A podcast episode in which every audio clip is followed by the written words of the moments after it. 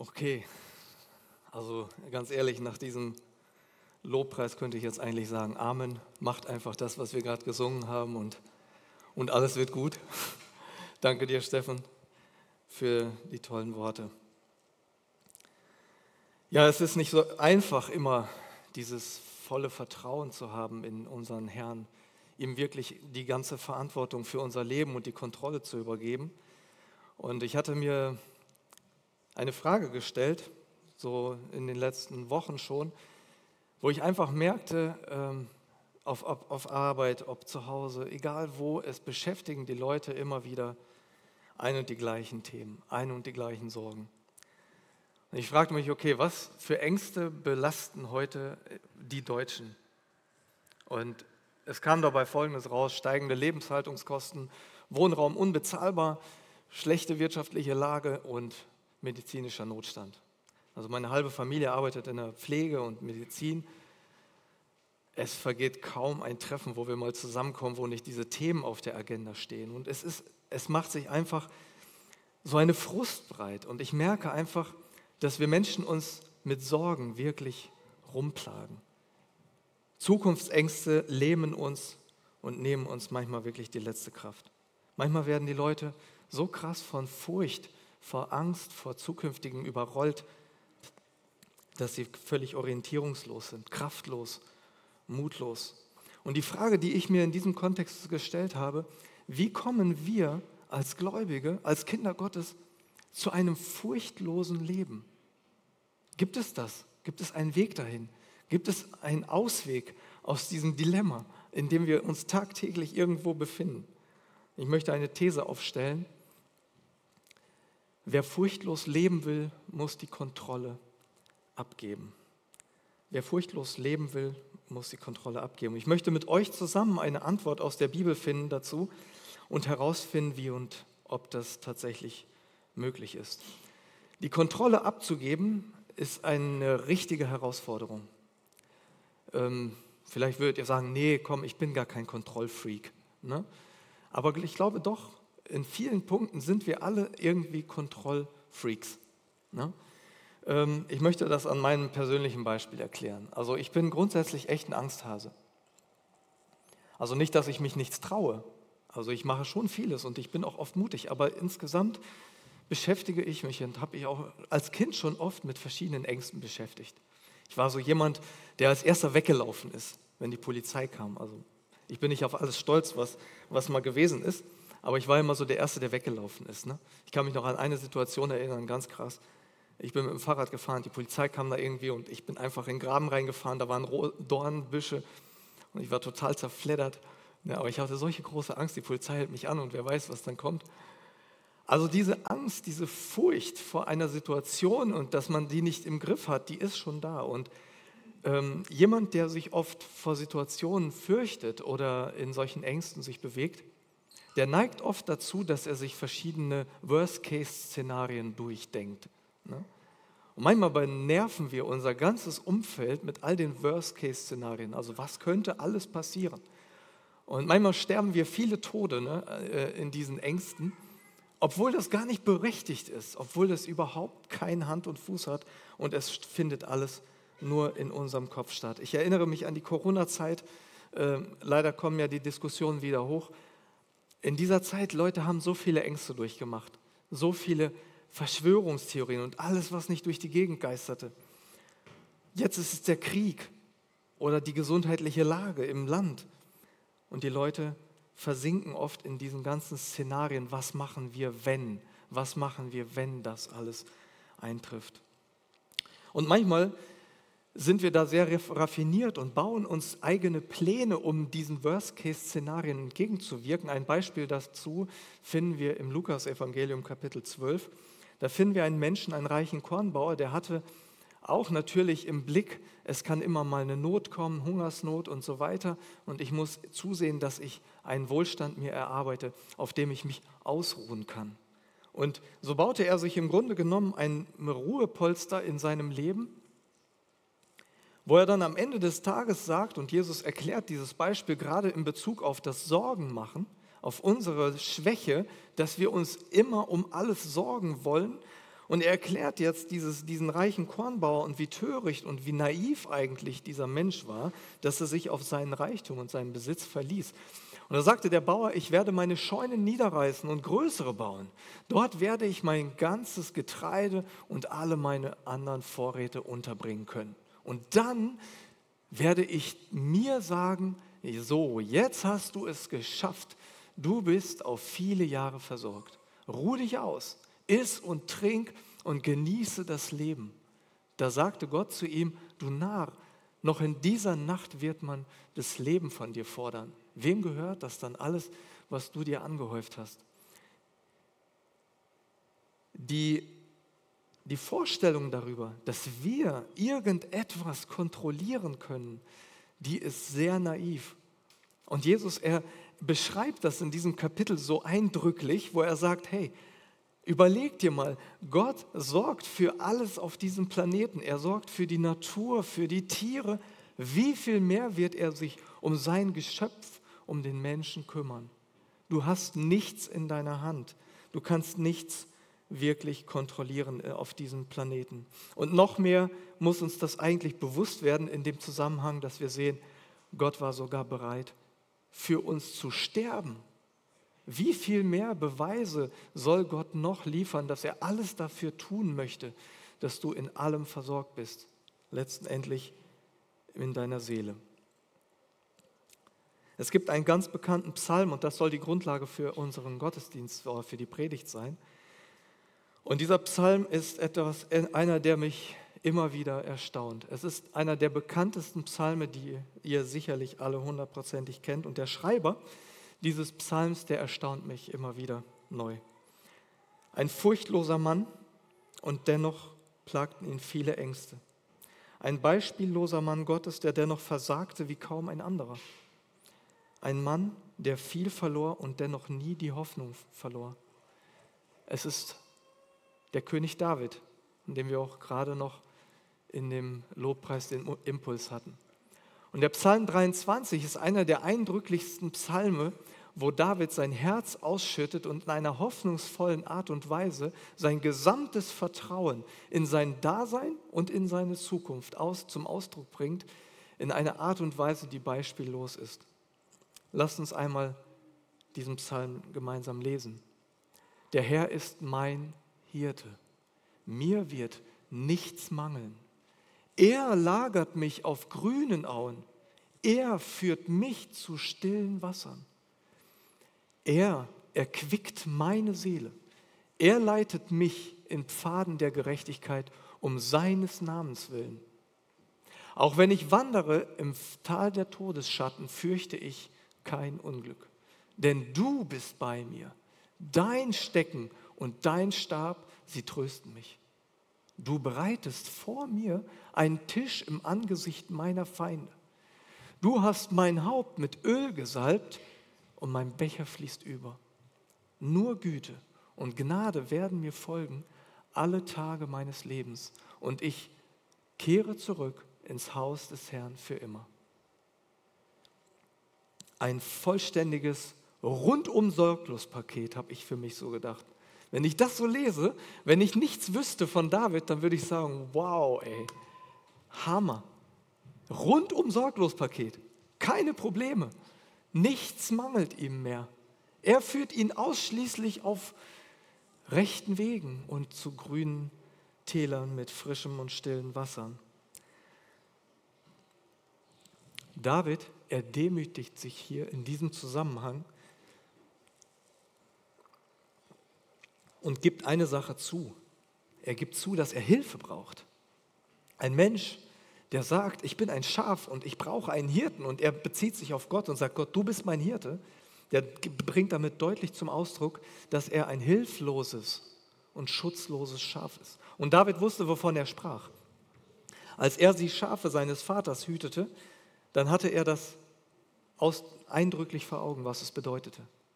Wenn vielleicht ein Schaf mal in den Fluss fiel und er das mit seinem Stab rausholen musste und er merkte, hey, die Wolle saugt sich voll, das Schaf hat keine Chance, keine Chance. Sie, es braucht den Hirten.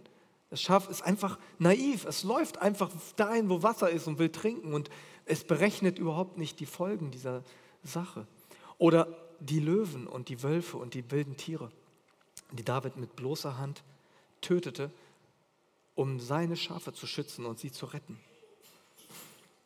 David wusste in diesem Zusammenhang, was er damit zum Ausdruck brachte, dass er sich selbst als ein schutzloses und hilfsbedürftiges Schaf identifiziert. Und er ist froh, dass er hier an dieser Stelle sagen kann, der Herr ist mein Hirte.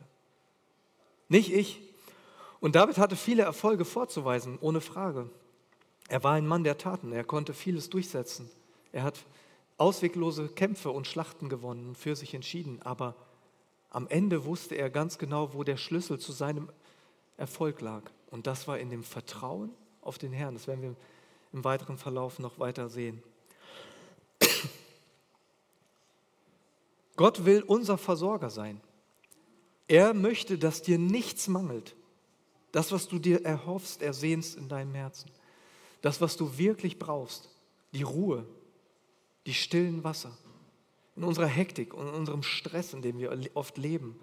In all den Problemen und Sorgen und Nöten, in denen wir strugglen und manchmal echt nicht, nicht auswissen. Da wünschen wir uns, dass Jesus uns zu einem stillen Wasser führt, da wo der Stress weg ist, da wo wir uns zurückziehen von all den Medien und all dem, was uns belastet und all den ganzen Hiobsbotschaften, die in der Welt kursieren. Da wünsche ich mir ganz oft dieses stille Wasser. Und da freue ich mich, dass Jesus da ist, dass ich mich zurückziehen kann und sagen, Herr, ich möchte mit dir reden.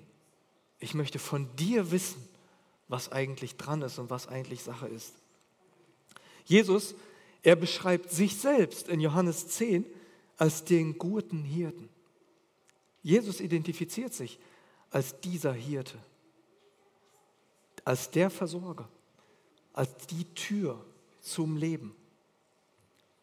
Und wir sind die Schafe, die das Leben bitter nötig haben. Wir brauchen es. Wir sind schutzlos. Und Jesus wusste das. Wir sind hilflos ausgeliefert unserer sündigen Natur und ohne ihn werden wir verloren gehen. Und darum ist Jesus die Tür. Und wir gehen hinein ins Leben, wenn wir unser Vertrauen in ihn setzen und die Kontrolle über unser Leben an den guten Hirten abgeben. Gott ist es, der David tröstet, der ihn erquickt der ihm neue Kraft gibt. Jesus sagt in äh, Matthäus 11, 28, kommt her zu mir alle, die ihr mühselig und beladen seid. Ich will euch erquicken, ich will euch Ruhe geben.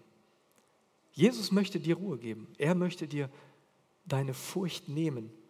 Um das zu tun, musst du die Kontrolle abgeben über deine Gedanken, über deine Ängste dieser Psalm, der Psalm 23, Spurgeon drückt das mal einmal so aus, dieser Psalm ist die Perle der Psalmen, die mit ihren milden, reinen Glanze jedes Auge erfreut. Von diesem köstlichen Gesang darf man behaupten, dass sein Inhalt ebenso reich und an tief innerlicher Frömmigkeit ist, wie seine Form von vollendeter dichterlicher Schönheit. An Lieblichkeit der Töne und an geistlicher Tiefe steht er unerreicht da. Jesus möchte uns leiten. Er möchte die Führung übernehmen in unserem Leben, damit wir am Ende an unser Ziel kommen, damit wir Ruhe finden für unsere unruhige Seele. In Vers 4 drückt David das dann folgendermaßen aus, auch wenn ich wandere im Tal der Todesschatten, fürchte ich kein Unheil, denn du bist bei mir, dein Stecken und dein Stab, sie trösten mich. Das mag so klingen auf den ersten Blick, als wenn das relativ chillig ist äh, und David da so durchschlendert, durchspaziert durch diese Todesschatten und alles ist irgendwie relativ okay. Dann habe ich mir das Leben von David nochmal angeschaut. Seine ganze Lebensgeschichte, angefangen als Kind äh, alleine auf dem, auf dem Feld mit den wilden Tieren, dann kommt er zu Goliath, er besucht seine Brüder, eine Situation beispiellos, alle haben Angst, völlige Furcht, die Riesen sind unbesiegbar offensichtlich und David schafft es mit der Hilfe Gottes, diesen großen Goliath zu besiegen mit dem Stein. Der Anfang einer Karriere bei Saul, dem König. Der Anfang einer Karriere, wo er viel Populismus erreicht. Die Menschen kennen David, alle sprechen nur noch von ihm. Das erzeugt extremen Neid und Hass auf der Seite von Saul. Und er verliert nach und nach jeglichen Rückhalt im gesamten Leitungsstab des Königs. Bis auf einen, auf Jonathan. Jonathan ist der einzige Freund, den er noch hat, dem er vertraut. Jonathan, der rechtmäßige nächste König. Aber auch ihn muss er verlassen, weil Saul ihn umbringen möchte. Und David flieht vor Saul, muss auch seinen Freund zurücklassen, gibt ihm dann auch dieses Versprechen, von dem wir gehört haben, und ist dann auf der Flucht. Auf dieser Flucht passieren viele Dinge. Er muss viele Entscheidungen treffen und nicht alle sind wirklich gut. Das sieht er auch ein. Am Ende nach dieser jahrelangen Flucht vor Saul und vielen schreckensvollen Situationen, die er dort erlebt, wird er tatsächlich König. Und innerhalb seines Regiments, da wo er König ist, trifft er auch viele Entscheidungen. Mal gut, mal schlecht.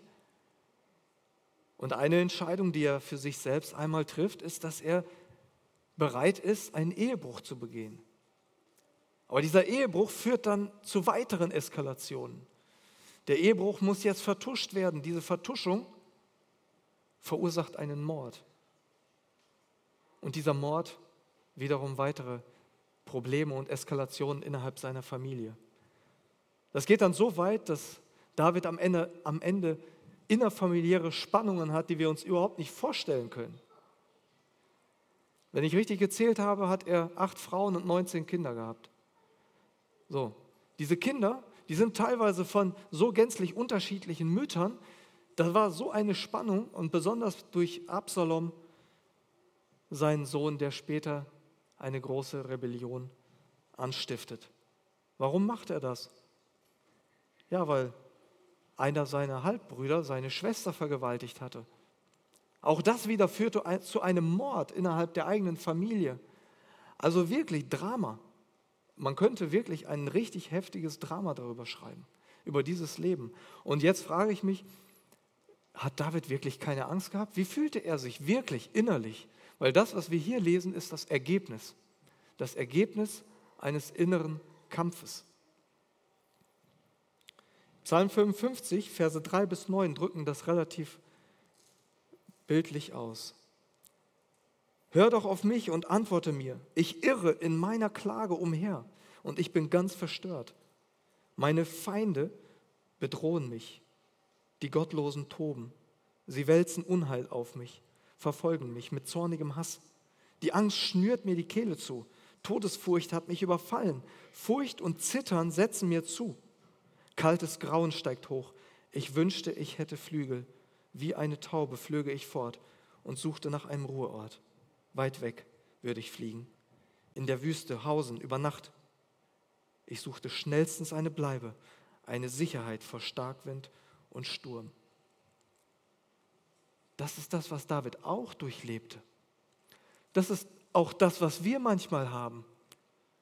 Ganz ehrlich, wo wir in unserer Einsamkeit vielleicht sind, wo wir wo wir überhaupt keine, keine Lösungen mehr parat haben, wo wir merken, wir kriegen unsere Beziehung nicht mehr in den Griff, wo vielleicht unsere Kinder sich von uns absagen oder sie wollen per se nicht an Gott glauben und sie leben ein völlig absurdes Leben. Und wir wissen nicht ein und aus, wir haben große Ängste und Kämpfe. Und wir hoffen so sehr, dass es irgendwie gut ausgeht. Und manchmal möchten wir einfach nur auf eine verlassene Insel. Einfach weg. Ja, das passiert. Das geht manchmal in uns vor. Und ich bin so froh, dass ich am Ende dieses Psalmes feststelle, dass David über diesen Prozess, den er mit Gott durchlebt, dieses Gespräch, diesen Dialog im Geiste, spricht er im Vers 23 dann folgendes. Wirf auf den Herrn deine Last und er wird dich erhalten. Er wird für ewig nicht zulassen, dass der Gerechte wankt. Das ist das Resümee. Und das ist etwas, was David auszeichnet, diesen Mann nach dem Herzen Gottes. Dass er trotz seiner Umstände nicht ein Ergebnis seiner Umstände wird, sondern in seinen Umständen sein Vertrauen auf Gott nicht verliert. Und das ist ein, ein wertvoller Schatz und deswegen kann er das auch sagen. Deswegen weiß er auch, wenn ich wandere im finsteren Tal der Todesschatten, fürchte ich kein Unglück, weil Jesus bei ihm ist, weil Gott an seiner Seite steht. In diesem Tal der Todesschatten sind nur Schatten. Das ist nur ein Schatten. Und wo Schatten ist, ist Licht, sagt man bekanntlich. Und das Licht des Herrn strahlt in diese Schatten hinein. Und der Tod steht nur am Rande und wirft einen Schatten. Er hat keine Macht. Der Tod ist besiegt durch den Herrn. Und wir dürfen sicher sein, Jesus geht mit uns in einem ruhigen Tempo durch unsere Schatten, durch unsere Täler.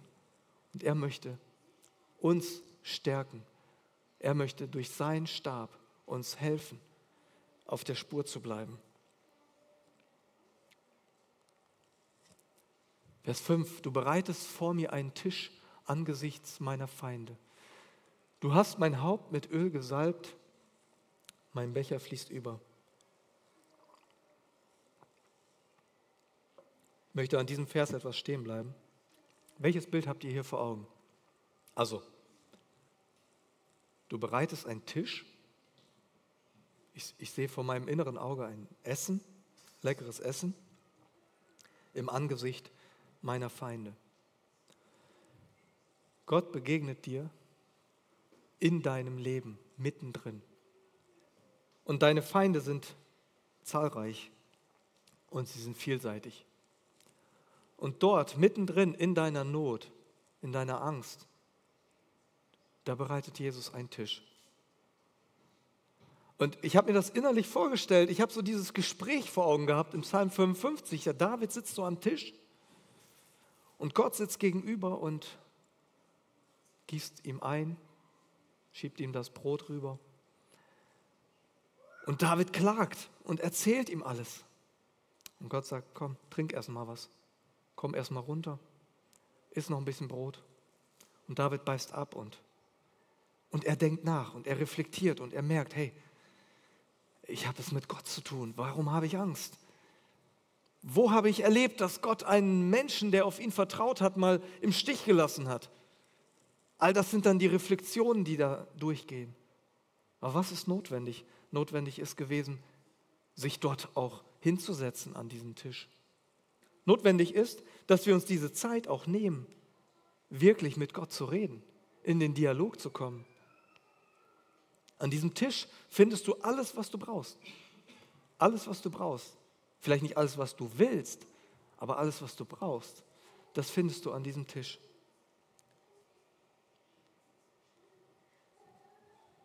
Weißt du, ich habe mal überlegt, ähm, wie das so ist, wenn ich mit meiner Frau essen gehe. Ne? Also wenn wir essen gehen und ähm, sagen wir mal, spielen wir mal ein theoretisches Beispiel durch. Meine Frau ruft mich an, sagt, hey komm, lass uns essen. Ich möchte mit dir Zeit verbringen. Ich möchte mit dir reden. Obwohl, wenn Frauen sagen, ich möchte mit dir reden, dann schwierig. Aber sagen wir mal, Zeit verbringen, okay? Und äh, jetzt kommen wir da an im Restaurant, es ist ganz toll und sie hat alles vorbereitet, gebucht und so weiter. Es ist ganz tolles Essen, wir sitzen. Und sagen wir mal, ich sitze dann permanent so mit meinem Handy und gucke und, boah, guck mal hier, guck mal hier, was der Michael wieder gepostet hat, ey, voll der Proll, ne, guck mal hier. Ah, nee, und seine Frau erst, gar, gibt's doch gar nicht, ne? Hin und her. Meine Frau versucht dann dazwischen zu kommen, sagt, du, Weißt du, was mich richtig freut? Du, warte mal kurz, ich habe hier einen Anruf. Ist gerade Thomas dran. Ist wahrscheinlich wichtig. Warte mal, ich, sofort. Und ich fange an, mit meinem Freund zu sprechen und dann fängt meine Frau wieder an und möchte mir irgendwas sagen und ich sage, du, macht sie, macht sie was aus, wenn wir das heute nicht so lange machen, also wenn wir jetzt ganz schnell essen oder, aber du, kein Thema, ich mache noch ein paar Selfies, ne, dass wir das auch festhalten, Hashtag Zeit mit Frau, verbringen, Kommunikation, ne? äh, super Zeit zu zweit, dies, das, ne? alles gepostet. Nach außen hin, mega, mega. Ich kann mich schon freuen auf die Kommentare morgen auf der Arbeit, ne? weil die Leute, ey, hey, Hammer, Hammer, mega, dass du das machst, ne? dass du dir Zeit nimmst für deine Frau und so weiter. Aber was ist am Ende bei rausgekommen? Gar nichts. Wahrscheinlich, also wir machen es so nicht, ne? Entwarnung. aber, aber sagen wir mal, ich würde das so machen. Wie, wie tiefgründig und qualitativ hochwertig wäre diese Gemeinschaft? Es wäre ein oberflächliches Geplänkel und es würde wahrscheinlich die Beziehung darunter immer weiter leiden.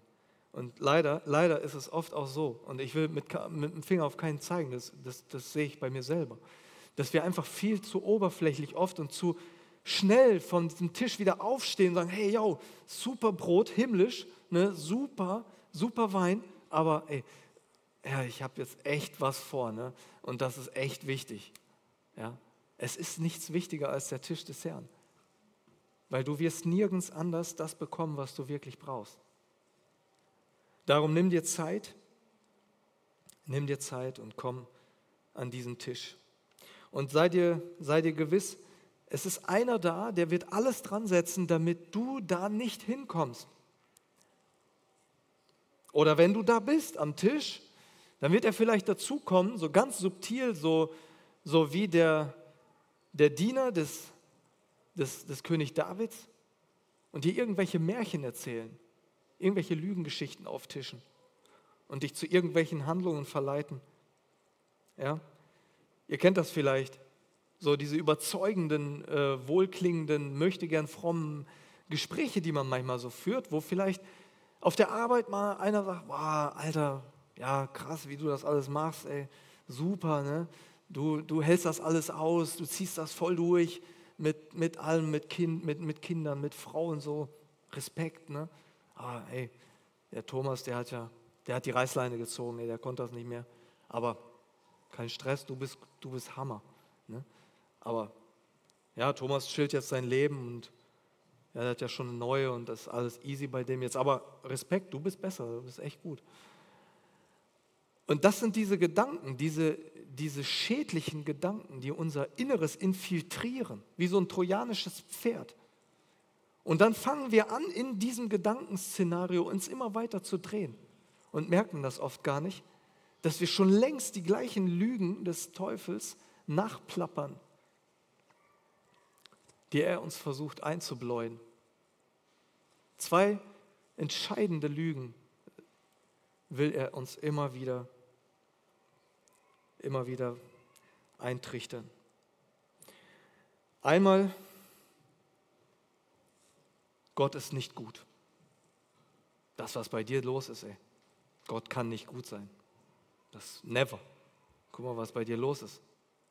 Ja, was mit deinem kranken Kind? Wieso, wie kommt sowas? Was soll das alles? Gott ist nicht gut. Keine Chance. Und du glaubst immer noch, dass Gott dich liebt? Never. So wie du bist, so wenig wie du Bibel liest und so, glaube ich nicht, dass Gott dich liebt. Und das sind die Lügen. Das sind die Lügen, die wie ein trojanisches Pferd in unser Unterbewusstsein hinein wollen und damit alles versuchen zu zerstören. Und du kannst das identifizieren, wenn du einfach mal in dich hineingehst und denkst, okay, ne, äh, fange ich mich selber oft in solchen Dingen, wo ich, wo ich auch Dinge nachspreche, die zum Beispiel so sind, ja, dieses typische, ne, der Garten des Nachbarn ist immer grüner als meiner dass ich mich einfach darin verfange, dass ich neidisch bin auf andere. Dass ich den Segen, den ich habe, gar nicht mehr identifiziere. Ich gucke immer nur, was, was andere haben. Oder dass ich permanent mich mit Gedanken rumschlage. Das schaffst du nie. Das schaffst du nie. Komm, lass das sein. Lass das sein. Ehrlich. Das schaffst du nicht. Ich habe noch nie gesehen, dass jemand, der mit Gott spricht, eine Antwort bekommt, ich habe keine Lösung für dich. Das schaffe ich nicht. Das gibt es nicht. Bei Gott gibt es keine unlösbaren Probleme. Und deswegen ist das eine Lüge. Und wenn du dich damit rumplagst, hey, das schaffe ich nicht, setz dich an den Tisch, sprich mit deinem Herrn, iss ein Stück Brot, reflektier einmal das, was du wirklich bist und was du hast in deinem Herrn.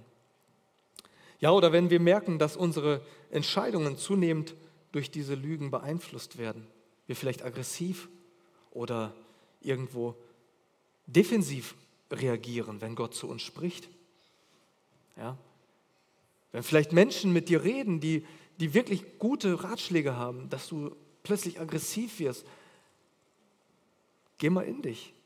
Vielleicht ist da schon das ein oder andere trojanische Pferd am Wirken. Und versuch dir all diese falschen Gedanken einzuflöhen in deinem, in deinem Unterbewusstsein. Mit einem Ziel, dass du eben nicht zu diesem Tisch kommst, dass du eben nicht zu dieser, dieser Aussage kommst, wie David das kommt. Und glaub mir, David hat es nicht einfach gehabt. Und trotzdem sagt er nachher in Vers 6, nur Güte und Gnade werden mir folgen, alle Tage meines Lebens. Und ich kehre zurück ins Haus des Herrn für immer. Gott will dich segnen. Jesus will dich segnen, will mich segnen. Das ist ein Geheimnis, das werde ich nie verstehen hier zu Lebzeiten. Aber er will es. Und er drückt es mehrfach aus. Und der ausdrückliche Beweis seines Willens, uns zu lieben und uns zu helfen, ist am Kreuz. Dort hat Gott alles bewiesen, dass er dich liebt, dass er alles lösen kann und wenn du dir diese Frage stellst, liebt Gott mich, dann schau auf das Kreuz. Das Kreuz, da wo Jesus gestorben ist, das ist ein sinnbildlicher Ort für mich geworden, wo ich hingehen kann, wenn ich nicht mehr weiß, wer ich bin. Wenn ich Identitätsprobleme habe, wenn ich Halsgewissheitsprobleme habe, wenn irgendetwas mich so bedrückt, dass ich in eine Situation komme wie David und ich den, den Wald vor lauter Bäumen nicht mehr sehe, dann gehe ich zum Kreuz. Und dann suche ich dort Antworten. Und dort erkenne ich, wer ich wirklich bin. Dort erkenne ich, dass Jesus für mich alles gegeben hat, gestorben ist, mir meine Sünden vergeben hat. Und ich weiß, und Petrus drückt das, äh, der Römerbrief Kapitel 8, der drückt es ausdrücklich so aus in Vers 38 und 39. Weder Tod noch Leben, weder Engel noch Teufel, weder Gegenwärtiges noch Zukünftiges, weder hohe Kräfte noch tiefe Gewalten, nichts in der ganzen Schöpfung kann uns von der Liebe Gottes trennen, die uns verbürgt ist in Christus Jesus, unserem Herrn. Kein Umstand in deinem Leben, kein Ereignis, nichts ist in der Lage, dich von Jesu Liebe zu trennen. Halt das fest. Und in diesem Bewusstsein wollen wir einfach zu dieser Einstellung kommen, die Petrus auch beschreibt in Vers 8, Kapitel 5. Demütigt euch deshalb unter, die äh, unter Gottes mächtige Hand. Dann erhöht er euch zur richtigen Zeit und werft so alle eure Sorgen auf ihn, denn er sorgt sich um alles, was euch betrifft. Seid nüchtern und wachsam euer Todfeind, der Teufel, streicht wie ein brüllender Löwe herum und sucht jemand, den er verschlingen kann. Dann müsst ihr standhaft im Glauben, dem müsst ihr standhaft im Glauben widerstehen. Du hast alles, was du brauchst, um in diesem Leben, das du lebst, zu widerstehen. Derselbe Geist, der Jesus von den Toten auferweckt hat, lesen wir in Römer 8 auch, derselbe Geist wohnt in uns. Und das ist die Kraft, die uns antreibt. Das ist die Kraft, mit der wir diese feindlichen Angriffe widerstehen können. Und wenn da wieder solche Gedanken kommen, dann sag stopp, nein. Im Jesu Name befehle ich diesen, diesen Gedanken wegzugehen. Ich möchte frei davon sein. Ich möchte furchtlos, furchtlos leben. Und furchtlos leben können wir nur, wenn wir die Kontrolle an Jesus übergeben.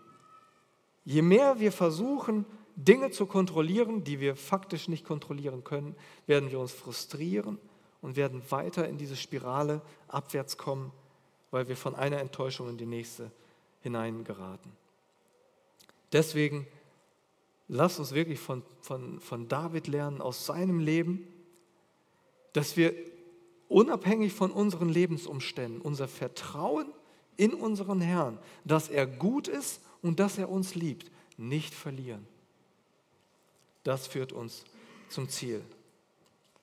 Lass uns widerstandsfähig sein gegen diese Lügen, der der Teufel immer wieder platzieren zu versucht.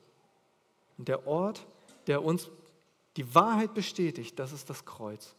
Das Kreuz bestätigt uns, Jesus ist unser König, Hirte und Erlöser, unser Herr.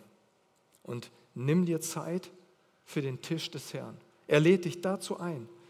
Und der ist mittendrin. Der ist nicht irgendwo abseits. Der kann hier im Gottesdienst sein. Der kann auch nachher zu Hause sein, wo du dir einfach Zeit nimmst für Gott. für ein Gespräch, für einen Dialog, um dein Herz auszuschütten, um sein Wort zu hören, um seinen Willen zu erkennen. Jesus möchte dich befreien von aller Furcht, vor allen Zukunftsängsten. Er möchte dir eine Zuversicht, die Zuversicht in dir festigen, dass du in seinem Schutz, in seiner Geborgenheit und seiner Versorgung am besten aufgehoben will, bist. Er will mit dir Gemeinschaft haben, inmitten deines Lebens. Und dazu wünsche ich dir persönlich Gottes Segen, viel Kraft und Mut. Amen.